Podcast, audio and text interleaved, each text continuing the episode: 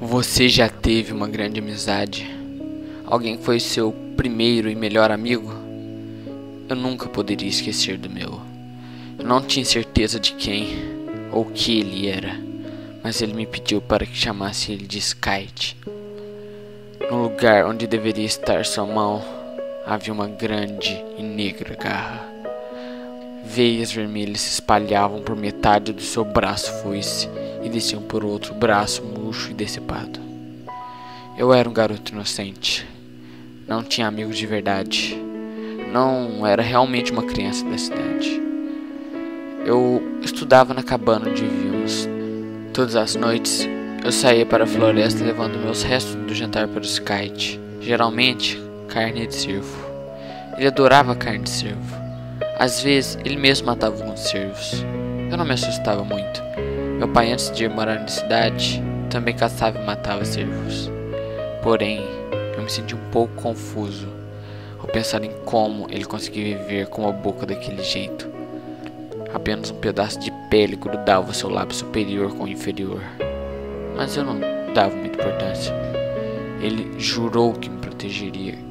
Quero dizer, que quem não teria medo de um homem com dois metros e uma espada no lugar da mão? O que mais me incomodava, porém, é que ele tinha três olhos, todos com tamanhos diferentes. Suas narinas eram apenas dois pontos no meio do rosto.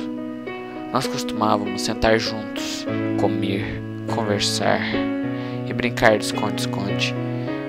Era legal conversar com ele. Ele era divertido para uma pessoa naquela condição. Eu não tinha certeza se ele era um homem, mas gostava de pensar que era.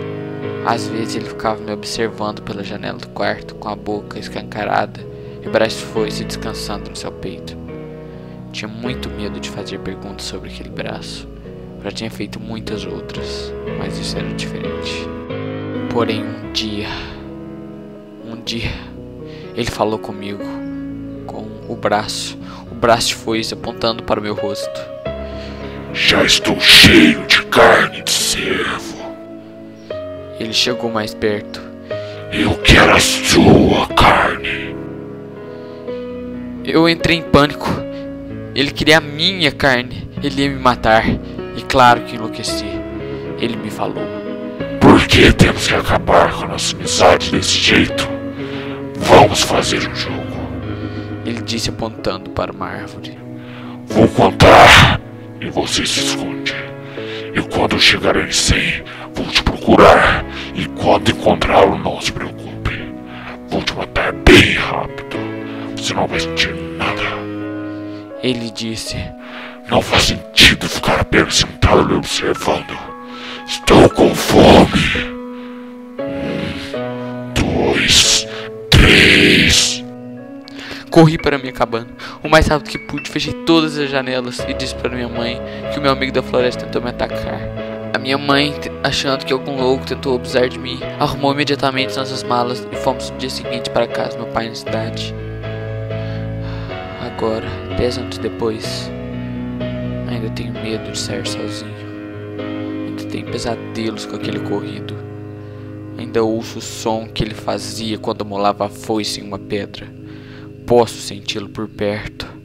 Me pergunto como pude ser uma criança tão corajosa e tola ao mesmo tempo para fazer amizade com um tipo de monstro maníaco da floresta. Recentemente, os vizinhos estão apavorados. Alguns cachorros da vizinhança começaram a aparecer decapitados com uma mensagem escrita com sangue ao lado dizendo: Vou encontrá-lo. Ele sabe que o nosso jogo ainda não acabou.